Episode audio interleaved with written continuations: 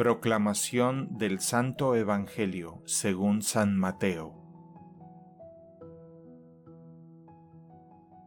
En aquel tiempo Jesús dijo a sus discípulos, No todo el que me diga, Señor, Señor, entrará en el reino de los cielos, sino el que cumpla la voluntad de mi Padre que está en los cielos.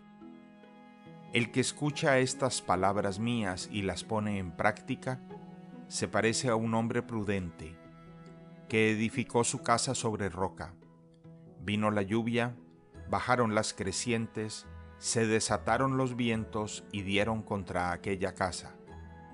Pero no se cayó, porque estaba construida sobre roca. El que escucha estas palabras mías y no las pone en práctica, se parece a un hombre imprudente, que edificó su casa sobre arena. Vino la lluvia, bajaron las crecientes, se desataron los vientos, dieron contra aquella casa y la arrastraron completamente. Palabra del Señor.